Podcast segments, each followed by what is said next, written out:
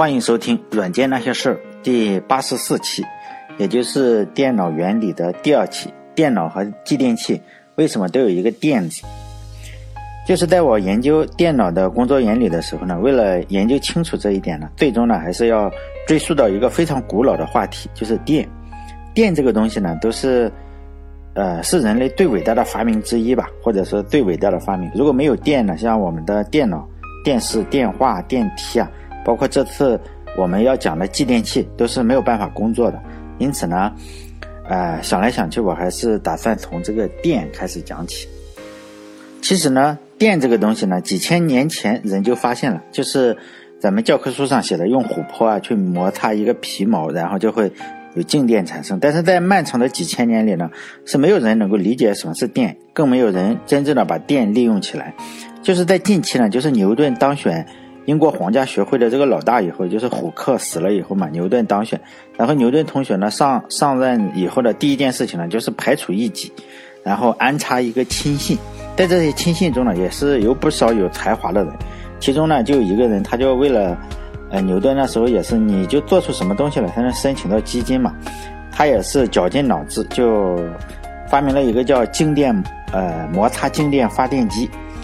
呃，但是这个后来这个呃静电发电机呢，最后也算在了牛顿的发明上，但实际上呢，并不是牛顿。为了表示一下对这个人的纪念吧，我查到了这个人的名字，他叫弗朗西斯。霍克斯比，他的职务呢，当时就是英国皇家学会实验室的主任，也是非常大的一个官了。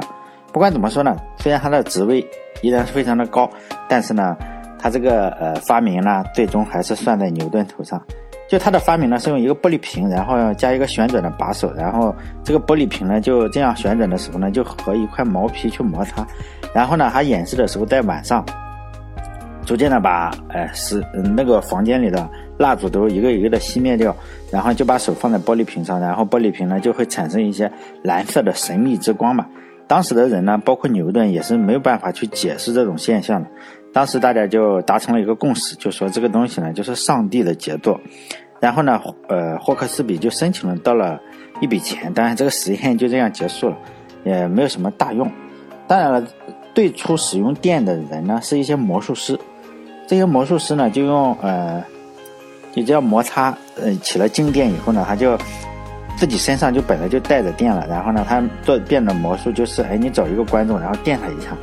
一接触，然后电他一下，或者呢，让自己带电以后会吸起这个手能够吸起一些，呃，金箔呀，或者，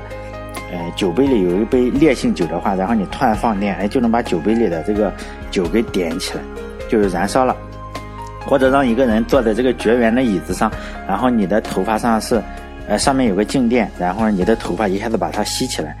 这就是第一批真正用电的人，就是一批魔术师。这种魔术呢，被称为就是上帝的恩赐或者上帝的祝福。但在欧洲呢，再说了，就是说你这个魔术师，呃，也懒得去研究电的原理嘛，因此呢，他们对他们来说，就是你能赚到钱就不错了。第二呢，就是说，呃，让魔术师很纠结的一个事情，是因为你表演魔术的时候是用电，你必须要现场制造、现场使用，你不能存起来。如果你随身携带电的话，嗯，那就更爽了，是吧？但那时候还没有办法，因为你变魔术得先发电，影响这个表演效果。当时就有很多人就试图把这个电怎么存起来，像我们存面包啊或者存水一样，存起来就很爽。因此呢。在荷兰就是有这样一个教授，这个教授的名字有点长，他的全名叫彼得范马森布洛克，对这个也是非常有研究，但是呢，还有没有成功？但是呢，他有一个朋友是个律师啊，就朋友，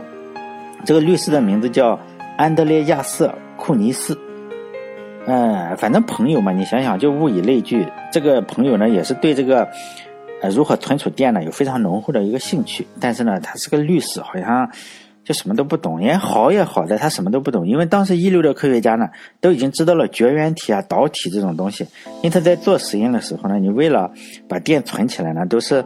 呃，放在绝缘体上。但是这个律师的哥们就是个业余选手，科学爱好者，估计跟我这种人差不多，就其实呢也没有什么专业素养，民间科学家嘛，估计他活到现在的话，肯定就去果壳网上去写写科普呀，去装装大牛，或者申请一个电台叫什么软件那些事来忽悠别人什么的。但是呢，他也非常有兴趣，就搞了一个实验室。但是这个实验的操作流程，他就非常的业余，别人都用弄好的绝缘体啊，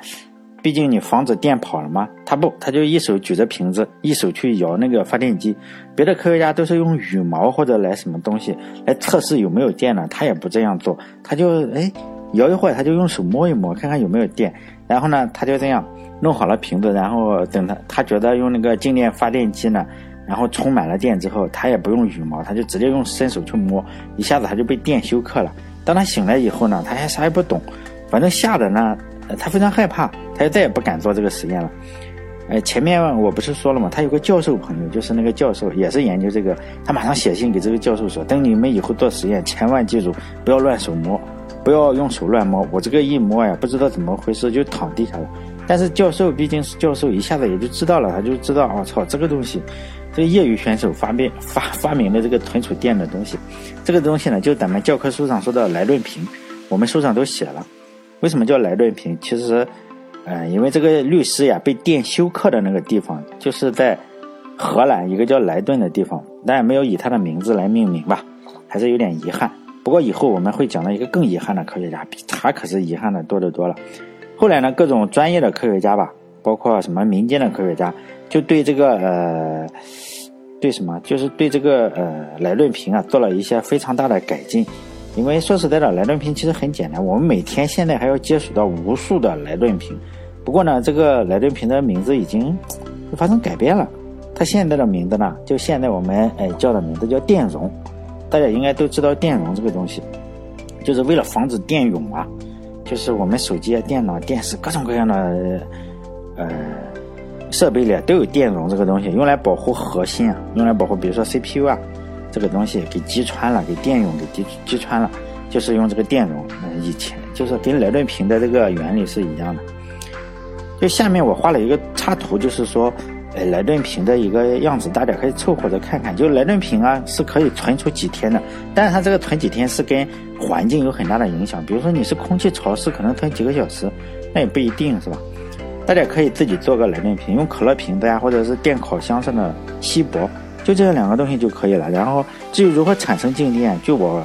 发现最最好的一个实验的方法，就是咱们家里有这个 PVC 的管子，就是自来水管那个塑料的，然后你弄个破的羽绒服啊，或者是破毛衣，摩擦摩擦就可以，而且起的电还比较大。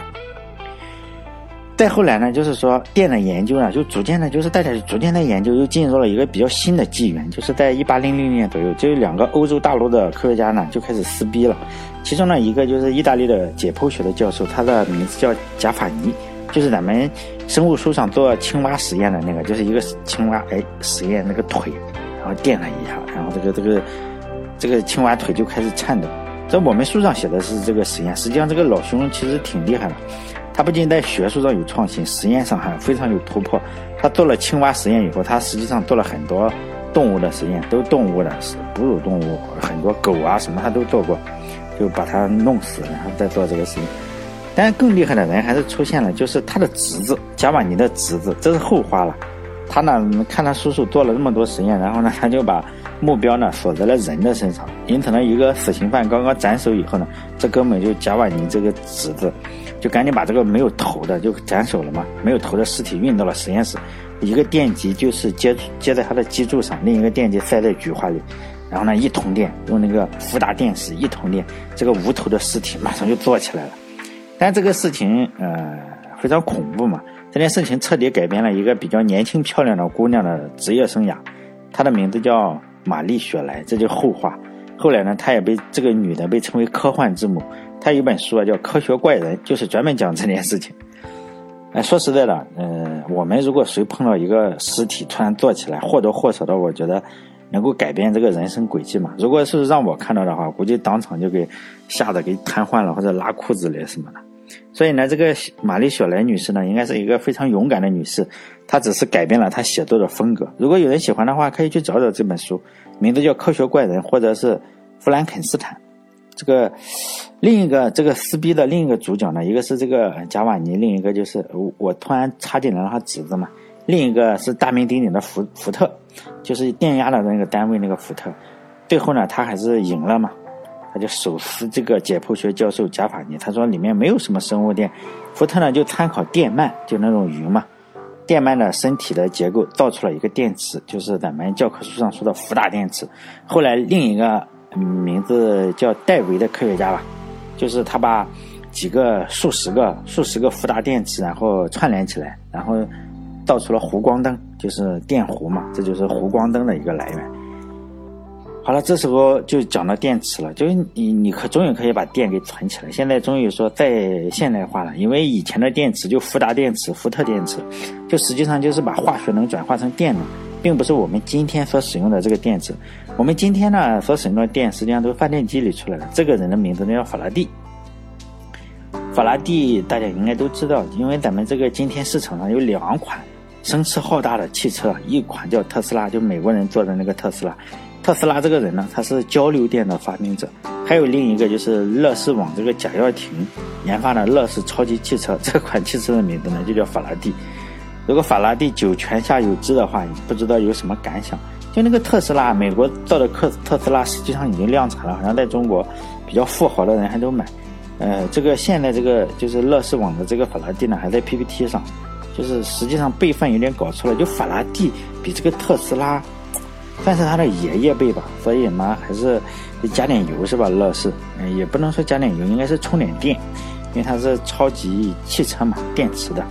就法拉第的瓶身我就不多说了，非常非常励志，这个不是忽悠啊，这个如果大家看到的话，这个法拉第真的是家境贫寒，他的爸爸是个铁匠，他小学就辍学了，也就去印刷厂去工作，然后白天呢就帮人家印书，晚上呢他就看他印出来的书，就自学成才，最后，呃。我认为啊，他应该是科学史上排名前十的，但第一位、第一位、第二位就是牛顿或者爱因斯坦嘛，他也应该是排在前五或者前十。对，在我的心目中啊，排在法拉第之前的人实际上并不多。在电学领域吧，我认为只有麦克斯韦可以和他相媲美，他是双子星嘛，就电学领域只有麦克斯韦可以和他媲美，其他的都不行。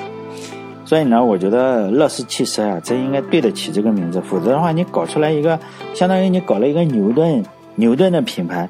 然后呢，结果你去卖牛肉面，或者你搞了一个诺贝尔的品牌，结果你去搞瓷砖。他们这里真的有个诺贝尔瓷砖，虽然这说这都是合法的，但是你这个人总要有点追求是吧？不要糟蹋了这么一个伟大的名字。接下来呢，我就再开始讲电了。既然我们已经想，嗯，讲到了电是怎么来的了。接下来就是讲智，嗯，电在通讯方面的应用，就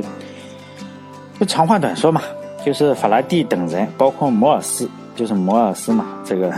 摩尔斯老师的，呃，摩尔斯的老师亨利先生就造出了电磁铁以及继电器的模型，但是呢，他们都是不知道这个有什么用途，因此我下面要画两个电路图，一个就是。嗯，电磁铁的电路图，另一个就是继电器的电路图。为了帮助大家回忆一下初中的物理知识，这两个电路图实际上初中课本上都有。我想大家最好是没有忘记，就电磁铁的工作原理，就是说你电流通过线圈，然后线圈中心的铁芯就被磁化了嘛，因此就变成了一个电磁铁。当电流消失了，被磁化的铁芯又变成铁了。呃，在这里我们只讲这个直流电磁铁，实际上电磁铁分直流跟交流，嗯，我们只讲直流。然后还有一个电路图，就我放在我微信公众号里，就是就是说让大家看看电报的工作原理。电报为什么可以工作？这里主要就是电磁铁的一个原理，也非常简单。我把这个图也都放在这个微信公众号里，因为我不想做科普啊，我也不是什么科普达人，尤其不想当科普达人，因为科普达人可能就会说一下谁发明了电报，谁发明了继电器，而我这个呢是想讲清楚原理，可能大家不太喜欢听。因为按照这个互联网宪法的规定啊，就是没图你说个鸡巴，这种基本大法嘛。因此我就把这个电报的原理图呢先画出来，因为保证是一图顶千言嘛。如果不画图，真的讲不清楚。让大家看看图，那我我画的不太好看，但是希望或者你到网上去搜搜电报的原理图，也就明白了。因为图就在我的微信公众号里，或者以后我也弄一个网站，然后放在网站上。这样有些人就是说我特别讨厌微信公众号，就不想看。因此呢，我我那时候可以去看看我的网站，但现在还没有这个网站。我的微信公众号的名字就叫“软件那些事”。但不扯淡，最后还是有一个电路图，就是说是继电器的电路图。为什么要用继电器呢？就是看到了前面我们所讲的那个呃电报的原理呢，哈，电线实际上是有个特征，就是说有电阻。随着你距离的增加，你这个电压会越来越小，小到最终可能你隔了一千公里以外，你这边接个几千伏的，到那边你摸摸没有电，就这种情况，就是说信号会逐渐的没有，就是说有电阻。比如说咱们从北京发信号到上海，可能这个电到了济南，哎，没有电了，怎么办呢？有一个办法，其中有一个办法就是说你在济南哪个荒郊野外，嗯，这个就要没电的地方盖一个小小屋子，然后丢一个人过去。他负责这样两件事情，就是说，你从北京发信号过来嘛，哎，他提记下来，然后呢，他再从这里再重新发一份出去，就负责这两件事情，先是记下来，然后再发出去，把信号记下来，再从济南发到徐州，哎，可能又没有电了，可能你需要在徐州啊，然后哎再找个小屋子，沿途就，再然后再发到上海去，就沿途呢，你一定要加上两个这个东西，两个倒霉蛋，然后就在荒郊野外负责把信号增强，这个工作应该是挺无聊的。这继电器的工作呢，恰恰就是代替这两个倒霉蛋的工作，因此它有自动化的一个东西，就是说呢，它也是利用电磁铁的原理，然后从北京传来的信号呢，到达济南，这个电流可能就太弱了，然后它驱动一个电磁铁，然后电磁铁呢就拉动一个金属杆，然后这个被拉动的金属杆呢，恰恰就是济南到徐州的一个电路的开关，因此呢，这样北京过来一个比较弱的电流，在济南呢就通过。哎，继电器这个电路，然后一个被加强的信号又被放大，然后到徐州，徐州可能又有一个相同的继电器，然后又把这个信号放大，然后到了上海。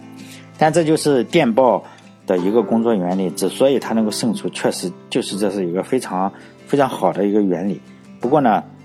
我还是没法讲清楚这个东西，因此我画了一个电路图，电路图就在微信公众号里。如果你看一下公众号，真的不难。我希望大家能够花一。小点的时间啊，去看一下这个电路图，因为继电器的电路图，我觉得三年级以上的人啊都应该能看清楚。因为接下来讲的就是整个计算机的部件啊，全都是这个继继电器，我们就用这个叫继电器的这个小东西啊，就构建出整个计算机的主要的部件。呃，可能就是嗯，有同学觉得，哎，你为什么讲这么落后的东西啊？就是说，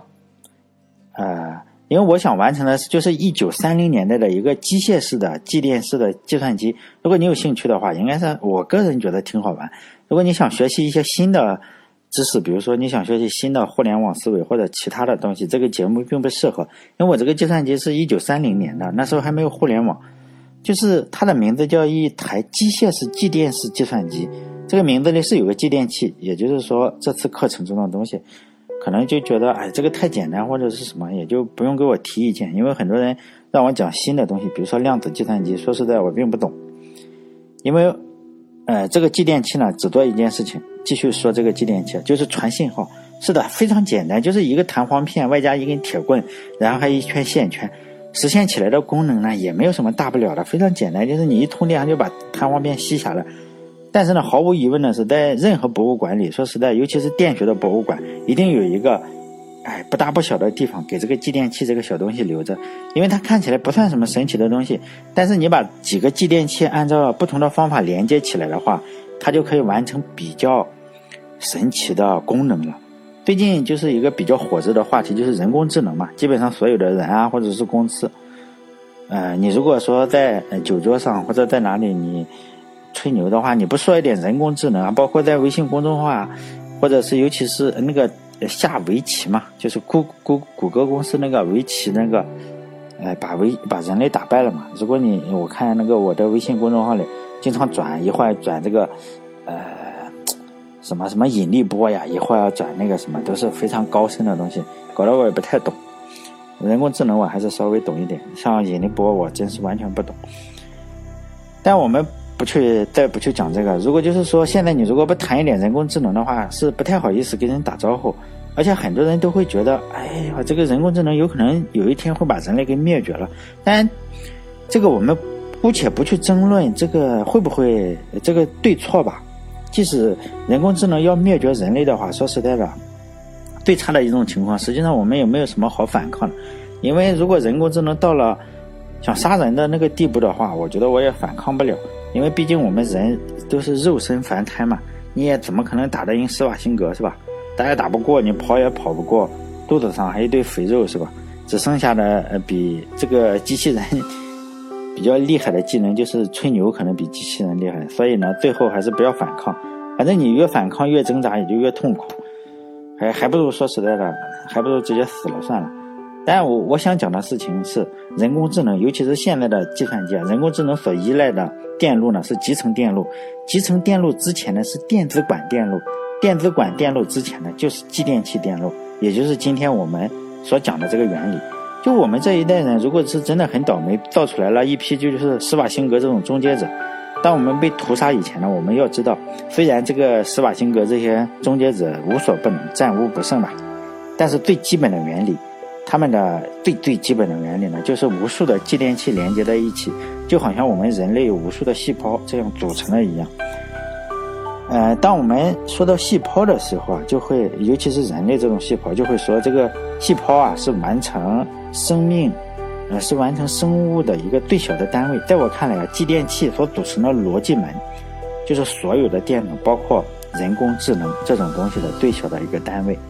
如果我们这一代就是说真的是非常非常倒霉，真的搞出来了一个终结者，在被终结以前，在被在被终结者终结以前吧，我们起码要搞清楚这个锅呀，这个黑锅应该让谁来背。对，其实我们反着来推的话，这个。锅呀，最终啊还是要本文的这些主角来背。就是说呢，要怪啊，你首先要怪法拉第发明的嗯这个发电机啊，还有就是亨利发明的这个继电器，也应该怪摩尔斯发明了这个电报机。当然，你没有这些东西的话，也就不会造出什么人工智能，因为所有的基本原理，包括现在我们所有的计算机的基本原理。不能说量子计算机，因为我不懂量子计算机。我看过一些文章，发现还是不懂。当然，很多就是说，很多人觉得他懂，实际上我估计够呛懂。我我主要是讲这个继电机，呃，继电器组成的这个计算机啊，就是说，下一次的话，我们这一次讲了继电器嘛，下一次我们再来看看，呃，把这个看起来无所谓的一个东西嘛，如何用不同的方法连接起来，然后呢，它就真的可以。做出一个确定的判断，一旦呀这些可以做出判断的东西有了非常非常大的一个规模，比如说达到了人类细胞的一个数量，比如说人类大脑中的细胞的一个数量，并且啊它做出的这个判断的速度也越来越快。要知道，就是说这个电路的速度实际上是光速，人类神经的速度啊只有每秒几十米。如果你达到了这么大一个数量，就是说它做出判断会有这么快，并且它的传输速度是光速的话，会不会终结者出来？真真的不好说。但是我我我个人还是抱有就是非常乐观的态度。我觉得你即使做的非常的好，还是会为人类服务吧。嗯，下一期呢，时间又要差不多到了。下一期呢，我主要是构建几个速度很慢，看起来非常傻、非常慢。因为就继电器嘛，有个弹簧片，就非常速度非常慢，也非常傻的一个电路出来。在学术上，就在我们课本上呢，这种东西叫什么？叫逻辑门。但不要小看了这些门，虽然这个门不是说验照门，也没有什么有趣的东西，但是呢，就是这些门构成了现在整个计算机的基础，包括现在我们网上说的人工智能，都是靠这些逻辑门做出判断。因此呢，在下一期我就，呃，用这一期用的继电器，用不同的连接方式啊。就是你不同不用一两个呃用两三个继电器，你就可以做出不同的门出来。整个的我们计算机的基础就是靠这些逻辑门做。因此呢，也不要小看了这些门。虽然它看起来没没什么有趣的，尤其是人工智能啊，也真是搞不清楚将来会发生什么事情。不管发生什么事情吧，我个人希望是好的事情嘛。好，这一期就到这里，下一期呢主要是讲逻辑门这件事情。好了，再见。